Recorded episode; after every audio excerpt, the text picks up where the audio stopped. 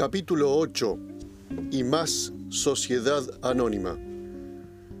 Según aseguran muchos, y ninguno de esos muchos admite que se transcriba su nombre, el cerebro y gestor de todas esas acciones producidas desde el interior del llamado Onganiato habría sido Francisco Antonio Imás.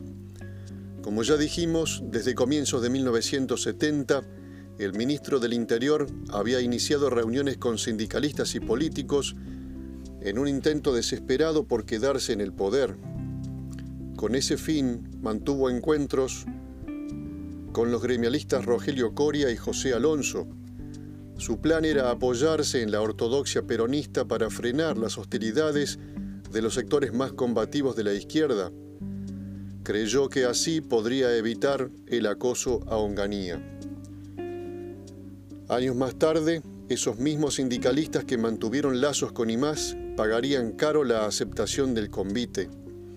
Seis meses después de las reuniones de IMAS con la CGT, el 27 de agosto de 1970, y con el cadáver de Aramburu todavía fresco, José Alonso cayó fulminado de 14 balazos a una cuadra y media de su domicilio y a pocos pasos de la comisaría de Cabildo y Santos Dumont en pleno barrio de Belgrano.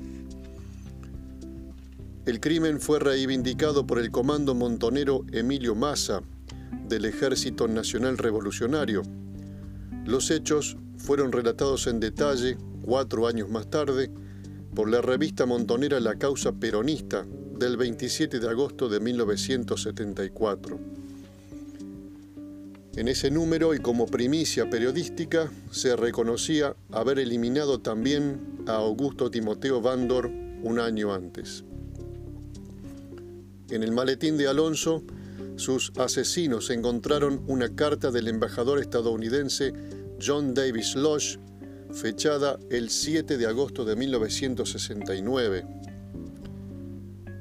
me es singularmente grato hacerle llegar, en nombre del gobierno de los Estados Unidos, una invitación para visitar ese país por un periodo de aproximadamente 30 días bajo los auspicios del programa de intercambio educativo y cultural del Departamento de Estado, tendiente a propiciar un más amplio conocimiento de nuestros pueblos, estrechando así los tradicionales vínculos que los unen. Espero que su participación en este programa, al permitirle la observación de entidades de su interés, así como la comunicación directa con colegas estadounidenses, le resultará tan agradable como provechosa. El embajador Losch saludaba a Alonso con distinguida consideración. Los montoneros lo consideraron un traidor y Perón convalidó el ajusticiamiento. Se podría decir que hasta lo auspició. Sabía que cuando Lodge invitó a Alonso, lo hizo con la intención de captarlo oficialmente, ya que hacía tiempo que Washington temía el regreso del peronismo al poder. Durante ese armado de trenzas, el mayor Hugo Miori Pereira repetía que el poder se toma y no se negocia, porque el peronismo no tiene vocación de compartirlo con nosotros y debemos mantenernos firmes como sea. Si es necesario, hay que comprometerlos con nosotros pensando en el futuro de la revolución argentina. Eso mismo repetía su jefe Francisco Imás, fumando un cigarrillo negro y acariciando la culata de la pistola 45. La habilidad para hacer y deshacer asociaciones ilícitas y de las otras, de Imás y compañía, tuvo su época de esplendor en la primera mitad de la década de los 60, con una ola de secuestros a empresarios y comerciantes deudores de favores a la policía. Los antiguos socios pasaban al bando de enemigos con un chasquido de dedos. Así se gestó una banda de secuestradores que habría tenido como cerebro al señor ministro del Interior. La asociación ilícita se reunía en un campo de 7.000 hectáreas de la provincia de Buenos Aires, donde sus integrantes cazaban perdices con las escopetas españolas que le prestaba un paisano andaluz de la zona. A partir de 1963, Cuando Francisco Imás fue designado interventor de la provincia de Buenos Aires, la caja, producto de la hora de secuestros, aumentó en forma exorbitante. Desde entonces, su mano derecha, Miori Pereira, controló la central de informaciones, oficina que dependía directamente del gobernador de facto. De esta manera, Miori Pereira tenía absoluto control de la información de inteligencia apoyado en las fuentes del servicio penitenciario, que también le pasaba datos sobre posibles blancos. Casi siempre nuevos ricos, medianos empresarios, prestamistas, tratantes de blancas, jugadores compulsivos o contrabandistas. El jefe de la custodia de Imás era Salvador Botey, un hombre con contactos y amigos en el mundo del AMPA, sobre todo en los ambientes donde pululaban los proxenetas, levantadores de juego, asaltantes de bancos y expertos en lavado de dinero. Tan lejos llegaron Imás, Miori Pereira y Botey que en 1964 se atrevieron a esconder a un secuestrado en el calabozo de la mismísima quinta presidencial de Olivos. Creyeron que allí nadie encontraría al cautivo, quien murió quemado con ácido. Los detalles del caso se conocieron años más tarde. La denuncia judicial la realizó Juan José López Aguirre, quien fuera jefe de la policía bonaerense durante el gobierno de Arturo Ilia. López Aguirre, además, acusó directamente a Imás y a su custodio Botey por el secuestro de Aramburu. Los viejos enemigos siempre se vuelven a ver las caras. Alguien dijo que la venganza es un plato que se come frío, y López Aguirre supo esperar. Una vez que la dictadura destronó al gobierno radical, Juan José guardó bajo siete llaves los sumarios y los expedientes judiciales engrosados por las acciones protagonizadas por los hombres de Onganía. López Aguirre consideraba a Aramburu un aliado político y un hombre de bien. A lo largo de los años conservó una carpeta con el sumario interno de Salvador Botey, donde constataban sus lazos políticos y sus actividades delictivas. Para López Aguirre, como para el radicalismo de la provincia de Buenos Aires, el subcomisario era un mero recaudador de su jefe, Francisco Antonio Imás. El 26 de julio de 1970, la Unión Cívica Radical del Pueblo organizó un agasajo a Anselmo Marini en la costa de Miramar. Ya habían encontrado el cadáver de Aramburu en el campo La Selma de Timote. Los radicales cenaron en, el restaurante de Albano Honores, el presidente del partido en esa zona de la costa. A los postres, Honores ponderó la gestión de Anselmo Marini, fustigó al gobierno de Onganía y llamó al conjunto de los radicales a abroquelarse detrás de la figura de Ricardo Balbín. Luego el que habló a los comensales fue el abogado Edgardo Costa, quien se ocupó de recordar el golpe de Uriburu a Irigoyen. Hizo una reseña de los golpes militares que sufrió el país desde 1930 y le rindió un sentido homenaje a Pedro Eugenio Aramburu. Finalizó su intervención con esta frase. En julio de 1970 podemos decir que estamos orgullosos de ser radicales frente al gobierno militar de turno opongamos nuestras creencias. A esa altura de la noche, López Aguirre, el ex jefe de la policía de Anselmo Marini, se salía de la vaina. Cuando le tocó el turno se despachó a gusto. Me siento orgulloso de haber pertenecido a un gobierno nacional y provincial que estoy seguro fue el mejor después de 1930. A nosotros nos desalojaron del poder por no servir a los intereses extranjeros. Cuando nos echaron, había generales que cobraban sueldos del presupuesto nacional y de las grandes compañías extranjeras. López Aguirre siguió avanzando en su idea. Bajo mi responsabilidad señalo que el asesinato de Aramburu está encadenado al gobierno de Onganía No me asusta que haya periodistas que lo publiquen, porque tengo pruebas para afirmarlo. Durante el gobierno del general Imaz hubo 40 secuestros y quien hizo eso bien pudo concebir lo de Aramburu. Y si está el comisario de policía, que recién vino a saludarnos, que tome nota y que lo pase a la jefatura. Por supuesto, en La Plata, dos agentes de la central que controlaban Miori Pereira lo seguían todo el día. López Aguirre recibió una docena de amenazas de muerte, pero no le importaba, confiaba en su puntería. Jamás salía desarmado a la calle.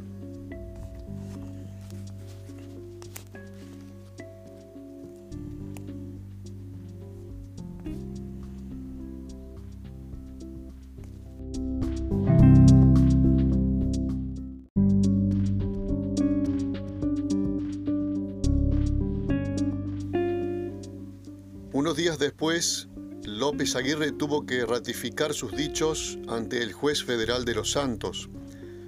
Presentó un escrito de 14 carillas que vale la pena recordar ahora. Las revelaciones comienzan en la foja 2221 y confirman la relación y más Botei.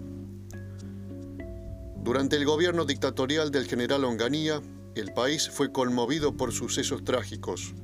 El asesinato de Augusto Bandor, las muertes de los estudiantes Santiago Pampillón, Bello, Cabral y Blanco, y el atroz secuestro y muerte del teniente general Pedro Eugenio Aramburu.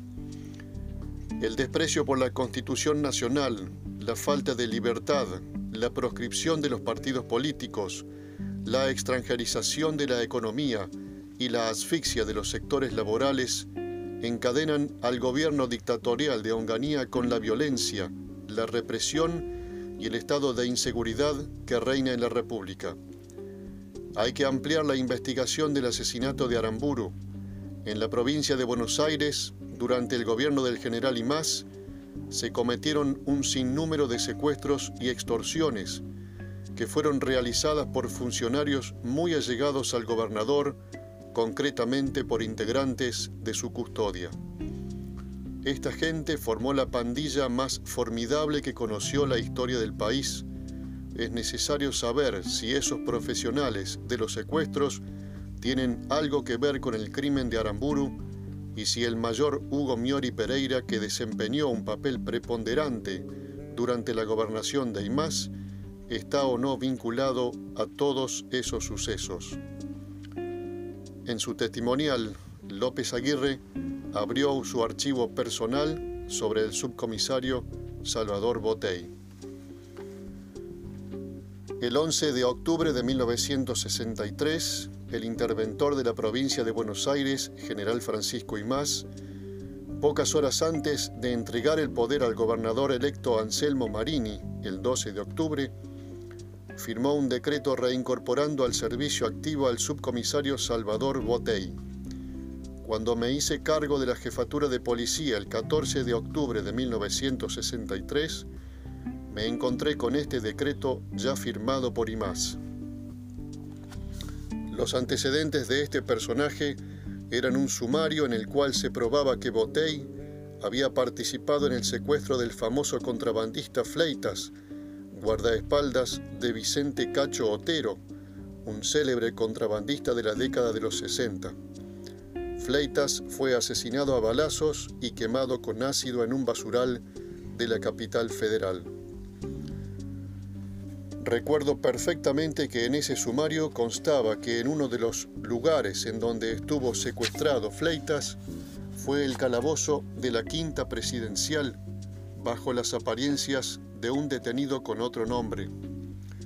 Con tales antecedentes resolví no dar cumplimiento al decreto del interventor y más y hasta el 28 de junio de 1966, cuando se produjo el golpe a Ilia, mantuve esa tesitura con firmeza.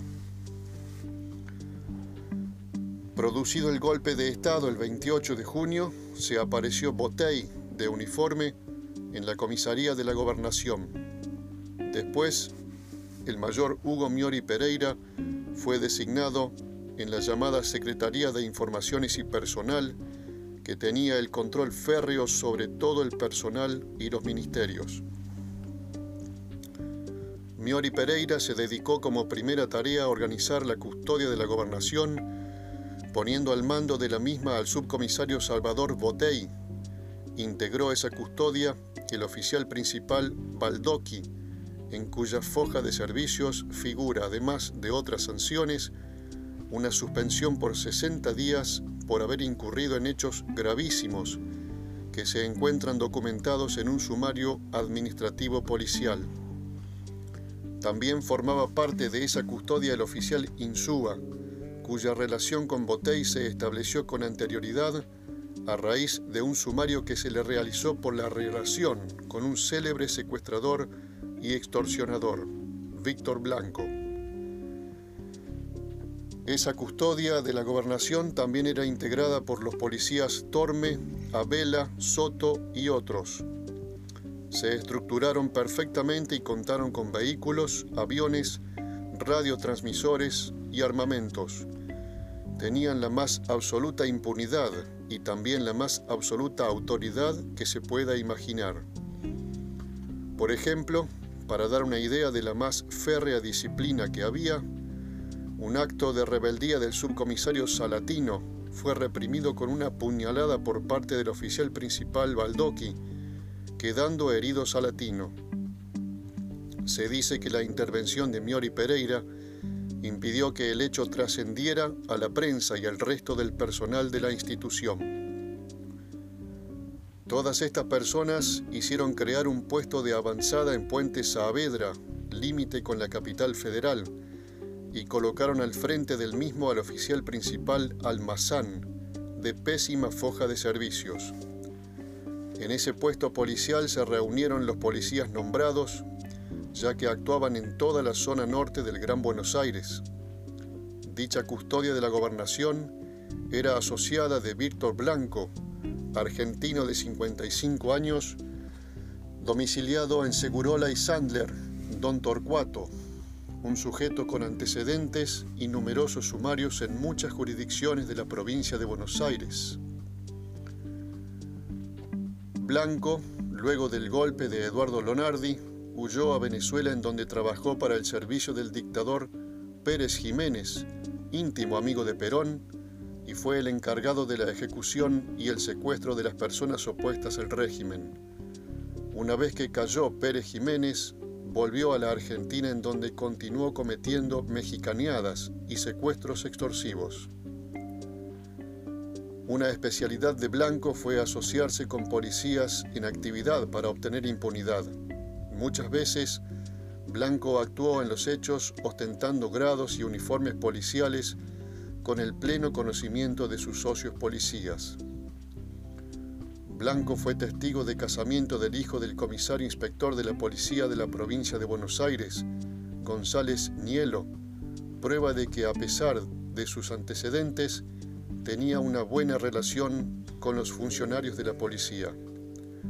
Esto constituye una pieza clave para desentrañar el sinnúmero de secuestros y extorsiones realizados por los mencionados integrantes de la custodia del gobernador y Víctor Blanco. El secuestro perpetrado en 1968 contra Tomás Agustín Álvarez Saavedra, domiciliado en Madero 1085 de Vicente López.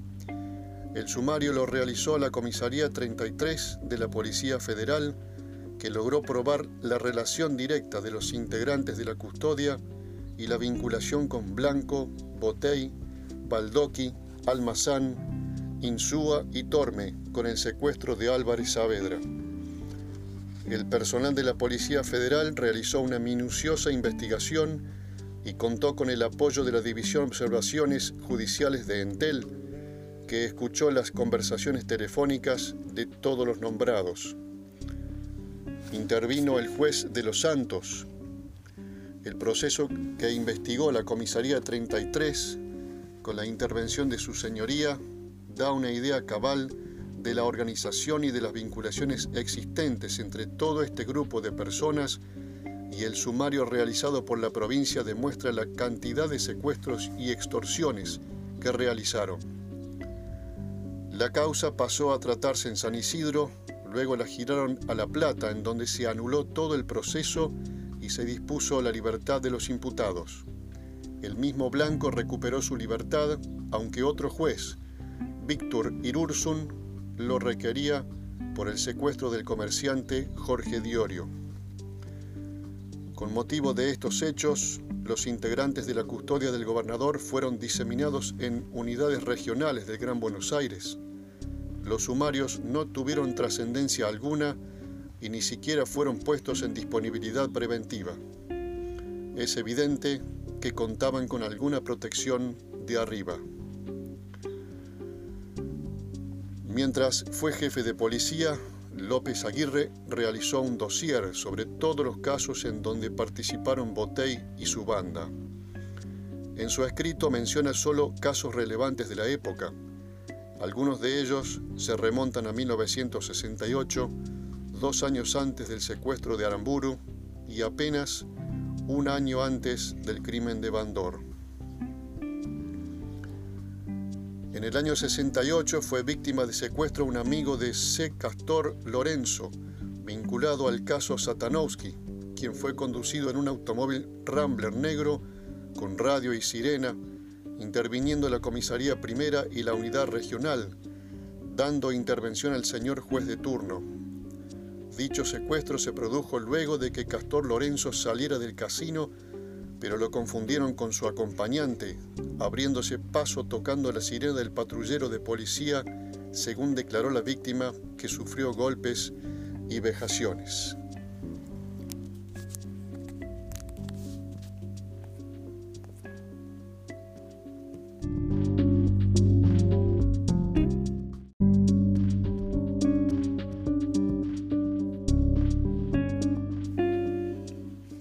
En junio de 1958, el periodista y escritor Rodolfo Walsh publicó una extensa investigación periodística, al comienzo en notas en serie que aparecieron en el diario Mayoría y que tiempo después transformó en un libro. Allí, Walsh demostró la participación del Estado en el crimen de Satanowski, que en el momento de caer asesinado en 1957 era un abogado especializado en la defensa de los intereses de las familias más ricas de la Argentina. Antes de morir, Satanowski estaba a punto de ganar el pleito judicial que le devolvería a la familia Peralta Ramos el control de las acciones del diario La Razón, controlado por la Revolución Libertadora desde el golpe a Perón en 1955. En el crimen de Satanowski estuvo involucrado el jefe de los servicios de informaciones del gobierno de Aramburu, el general Juan Constantino Cuaranta, el mismo que le ordenó al amigo de Aramburu, Pérez Alati, si ve a Perón en la vereda de la Embajada de Paraguay, dispárele tres tiros en la cabeza. Muerto el perro, se acabó la rabia. En una curiosa resolución, el presidente de la Cámara de Alzada que juzgó la actitud de 40 en el caso Satanowski, Rodríguez Araya, lo sobreselló argumentando que 40 actuó bajo su responsabilidad exclusiva, usando la cobertura del servicio de inteligencia que dirigía, pero sin la participación necesaria del organismo en el crimen. Entre los dichos de Rodríguez Araya se destaca lo siguiente. La comisión de delitos por estos sujetos, algunos de los cuales mantenidos en función en el Servicio de Informaciones del Estado, a pesar de sus antecedentes, lo cual les ha permitido creer que contaban con la protección y el respaldo del referido organismo, importa una grave responsabilidad para su ex jefe, el general Juan Constantino Cuaranta. Como viejo conocedor de estas lides, López Aguirre vinculó este caso con la banda de Botey. ¿Por qué? Uno de los procesados, Castor Lorenzo, tenía relación con varios policías corruptos de la policía de Buenos Aires con los que compartía el negocio del contrabando. En su presentación judicial, López Aguirre continuó enumerando los éxitos de Botey y su pandilla. Otro caso es el de Canucho Lucieri, domiciliado en la calle 12, número 637 de La Plata, donde se instruyó el sumario correspondiente. Por otra parte, el hecho cometido contra el comerciante Jorge Arnoldo Diorio, que mencioné antes, es muy interesante. Jorge Diorio inició una investigación privada y conoció al detalle la hechura de otros casos parecidos al suyo y realizados por esta misma banda. Últimamente se produjeron tres secuestros llamativos, el de un empresario de Martínez de apellido Becar, que fue llevado a La Plata, al domicilio de un conocido delincuente cuyo apellido es Rivera y vive sobre la calle 66. En este hecho intervino directamente la Brigada de Investigaciones de Martínez. Otro caso fue el del secuestro de Rafael de Marco, un contrabandista dueño de un garaje sobre la calle Carabobo 350 de la capital. El tercer caso es el secuestro del presidente de la Sociedad Rural de Necochea, don Orfeo Mayán, por el cual sus captores obtuvieron 10 millones de pesos moneda nacional. El caso de Mayán se radicó en el Juzgado Federal de Dolores. Los investigadores no lograron despejar las dudas, pero siempre se supuso que a Mayán se lo llevó la misma banda denunciada por López Aguirre. Más adelante, el jefe de la policía recordó el cierre de la revista Prensa Confidencial durante el gobierno de Onganía esta revista publicaba informaciones reservadas provenientes en su mayoría de allegados a la CIDE y eventualmente enfrentados en las internas a miembros de la federal y la bonaerense. El periodista Enrique Bayón Vago, director de Prensa Confidencial, fue violentamente agredido y salvó su integridad luego de haber sido víctima de presiones. Por eso, ahora publica noticias favorables al gobierno de Onganía en su semanario. Otro suceso llamativo es el de la familia Tochi, ganadores de la Lotería de Santa Fe con 1.500 millones, oriundos de Río Negro, se establecieron en Vicente López. La familia Tochi fue amenazada y atentaron contra la vida de varios de sus miembros, con el fin de extorsionarlos y sacarles el dinero el secretario de Gobierno de la Nación, Díaz Colodrero, tomó cartas en el asunto y el ministro de Gobierno de la provincia de Buenos Aires, coronel Kurt Brenner, intentó hacer una investigación. Para que no pudiera avanzar, se realizó un entredicho político judicial, obteniendo los instigadores la renuncia del mismo Brenner. De esta forma, lograron otra vez la impunidad. Otro de los casos escandalosos fue el del señor Alejandro Frutos Folgar, cuyo sumario se tramitó en el juzgado del doctor Gallegos.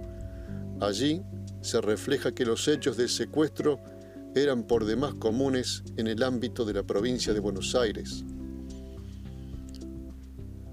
En el caso Frutos Folgar intervino directamente el general Imás, por entonces interventor de la provincia de Buenos Aires la hija de Imás, María Elizabeth Imás Cerqueria, abogada inscrita en el Colegio de Abogados con el tomo 25, folio 178, cuya central de operaciones al servicio de su padre estaba en la calle Belgrano 1915, piso 2, departamento C, fue demandada por Frutos Folgar. Rápida de reflejos, María Elizabeth le inició una contrademanda por calumnias e injurias y amenazas que recayó en el juzgado de Jorge Caferata. Antes de que el intimidado Alejandro Frutos Folgar pudiese contestar el escrito y contratar a un buen abogado, fue secuestrado y salvajemente torturado.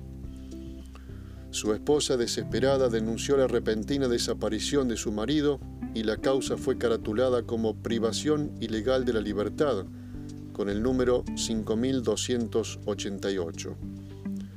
La mujer de Frutos Folgar estaba segurísima de que el mismo general Imás había mandado a secuestrar a su esposo y temía por su vida. Creía que tenían total impunidad para acallarlo. El secuestro de Frutos Folgar se produjo el 23 de noviembre de 1963 a las 10 y 30 de la mañana cuando salía de su domicilio sobre la calle Paraguay 2523, piso tercero, departamento B. Dos hombres lo subieron por la fuerza a un Renault 4L color blanco que habían estacionado en Paraguay y Ecuador y lo llevaron a los golpes hasta la Brigada de Investigaciones de Becar. Después, como hacían la mayoría de las veces, lo trasladaron a La Plata. Folgar creyó que lo iban a asesinar. Lo tuvieron cautivo en el cuartel de bomberos y de allí lo llevaron hasta el escritorio de Salvador Botey, que le presentó a un escribano y le soltó. O firmás una declaración ratificando todo lo dicho sobre el ministro, o su hija sigue el trámite ante la justicia y te metemos preso ahora mismo. Folgar firmó el documento y nunca más quiso hablar del tema. Meses más tarde, la justicia probó que había sido secuestrado. Botey quedó absuelto y nadie se animaba a meterse con él.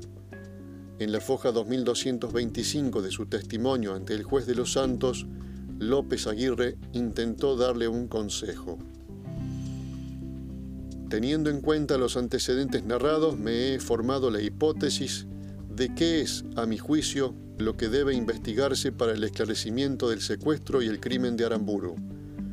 Primero, la participación de esta banda de secuestradores que pueden o no tener relación con el caso. Segundo, llama poderosamente la atención que cuando ocurrió el asesinato de Bandor, el ministro del Interior, Francisco Imás, fue impedido de concurrir al velatorio por el mismo público que acompañó los restos de Bandor. ¿Por qué reaccionó el público de esta manera? Tercero, el secuestro del cónsul paraguayo Valdemar Sánchez y la posible vinculación de ese hecho con una célula terrorista descubierta en Luján. A raíz de este hecho fueron detenidos Carlos de la Nave y su padre, dando a la prensa relatos confusos, sin que hasta el momento haya sido esclarecida la situación de de la Nave y el joven Baldú. Cuarto, el frustrado secuestro del agregado de la embajada rusa, que originó un tiroteo en donde cayeron heridos funcionarios públicos que actuaron como secuestradores y que se encuentran hospitalizados y detenidos, hecho por demás llamativo. Después de esto, el general Señorans, jefe de la CIDE, presentó su renuncia en términos que jamás se dieron a conocer. Número 5 habiendo declarado el presidente Onganía y el ministro Imás que los picos de violencia se registrarían en mayo y junio, ¿cómo fue que el general Aramburu no tenía custodia o se la retiraron en el momento de su secuestro? Número 6. Es significativo que el día del secuestro de Aramburu, el ministro Imás, ante la requisitoria periodística, haya admitido que el hecho podía ser calificado como un autosecuestro. Séptimo, ¿por qué las radios y los canales de televisión fueron alertados por las autoridades nacionales de no emplear la palabra secuestro cuando empezaron a dar informaciones el día 29 de mayo de 1970 en que se consumó el hecho? Correspondería averiguar con exactitud si Radio Rivadavia no pudo transmitir la noticia del secuestro por orden de las autoridades nacionales, cuando amigos del general Aramburu, en la mañana del suceso del 29 de mayo, se dirigieron a la radio para alertar y poner en aviso al pueblo sobre lo que estaba ocurriendo. Octavo. El general Bernardino Lavairú me ha informado que a las 11 y 30 horas del día del secuestro 29 de mayo, comunicó al jefe de la Policía Federal, el general Mario Fonseca, el hecho. Y Fonseca admitió que se trataba de un secuestro.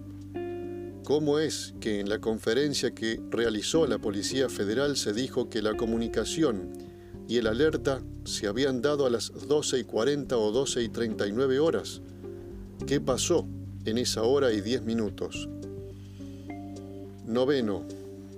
Esto último tiene gran importancia teniendo en cuenta que un vecino de Timote declaró ante la policía de Carlos Tejedor que el día del secuestro a las 15 y 30 horas se entrevistó con Mario Eduardo Firmenich en la estancia La Selma, siendo recibido por este con el torso desnudo y al preguntarle por Carlos Gustavo Ramos, Firmenich le dijo que había salido y que más tarde volvería. Habría que realizar un estudio de tiempo y distancia para verificar si es posible que Firmenich y Ramos hayan podido desplazarse desde Buenos Aires a Timote en tan poco tiempo con Aramburu. Recalco que tiene fundamental importancia este hecho por la hora en que tomó conocimiento el jefe de la policía por aviso de la Bairú y la hora en que empezó la búsqueda. Décimo. El diario La Razón, en su editorial del 6 de agosto de 1970, transcribiendo un comunicado de La Vanguardia, sostiene, Firmenich entró en el Ministerio del Interior 22 veces durante los pasados meses de abril y mayo, y que dichas visitas han sido verificadas y registradas. ¿Es o no un hecho de gran significación? Esta información también la da el semanario Prensa Nueva y se pregunta, ¿se puede saber quién autorizaba la entrada y a quién iba a visitar? Datos que necesariamente tienen que figurar en el libro y se puede comprobar si el mayor Miori Pereira, ex asesor del ministro Imás, acostumbraba a cazar en la zona de Timote? Se podría establecer si personas allegadas al presidente Onganía tenían arrendado un campo en Timote y si es al mismo tiempo que solía frecuentar el mayor Miori Pereira.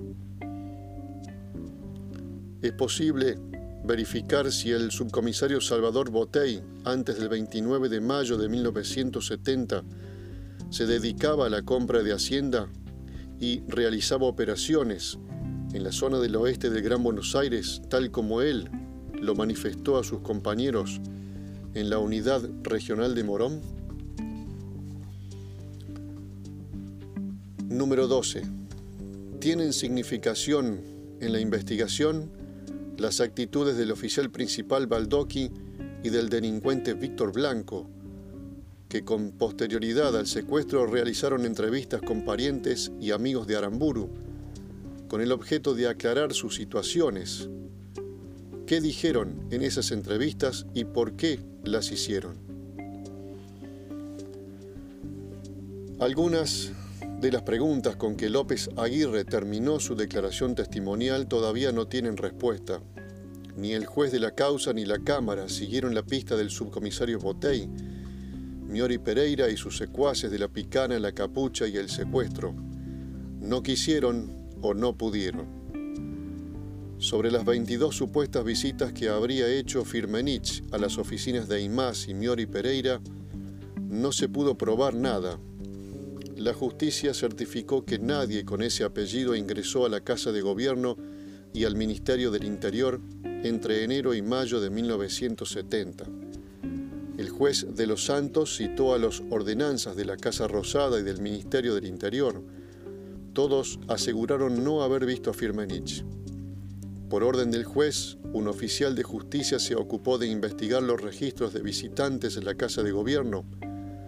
Tampoco logró comprobar el ingreso a los despachos oficiales del líder montonero. Al ser consultados para este libro, familiares de los viejos ordenanzas del Ministerio del Interior se negaron a dar su versión.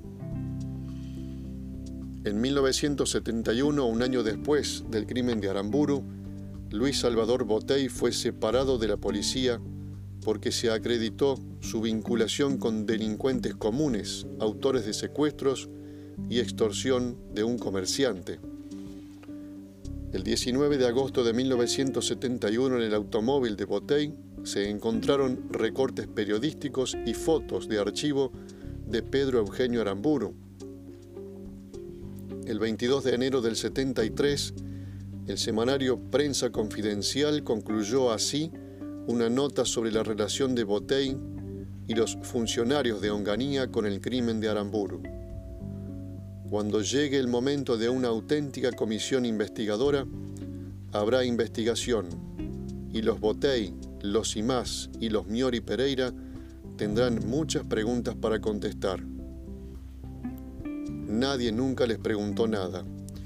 La llamada comisión investigadora se reunió una docena de veces sin avanzar un centímetro en la investigación de la tesis de los aramburistas, la sospecha de que pudo haber existido una fuerte complicidad del Estado para ejecutar a Aramburu.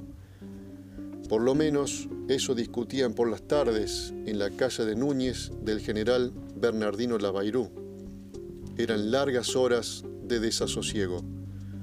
Los aramburistas no obtenían respuestas favorables para traspasar tanto silencio. En torno a la mesa deliberaban el jurista Marcelo Sánchez Viamonte, el capitán Aldo Luis Molinari y próspero Germán Fernández Alvariño, alias Capitán Gandhi. Repasaban una y otra vez los cabos sueltos y siempre llegaban a la misma conclusión. Sus dardos apuntaban a Imás, Fonseca, Miori Pereira, Guevara y Señoranz. Un hombre del ejército que luego sería jefe de la CIDE, el general Hugo Miatelo, tomaba notas de las conjeturas. Quería saber más sobre esa línea de investigación y por eso hizo abrir una carpeta para seguir de cerca el caso y la tesis de los amigos del general asesinado. Meses después, dos oficiales al mando de Miatelo contactaron a los militares aramburistas para profundizar en la línea y más que apuntaba a los ex miembros del gobierno de Onganía. Sin embargo, desde el mando del ejército, Alejandro Agustín Lanuse los consideró una manga de lunáticos alucinados y frenó el intercambio de datos y conclusiones entre ambos grupos. Toda una contradicción de Lanuse. Años después, escribió que en el secuestro y muerte de Aramburu hubo conexiones de funcionarios de Onganía con guerrilleros.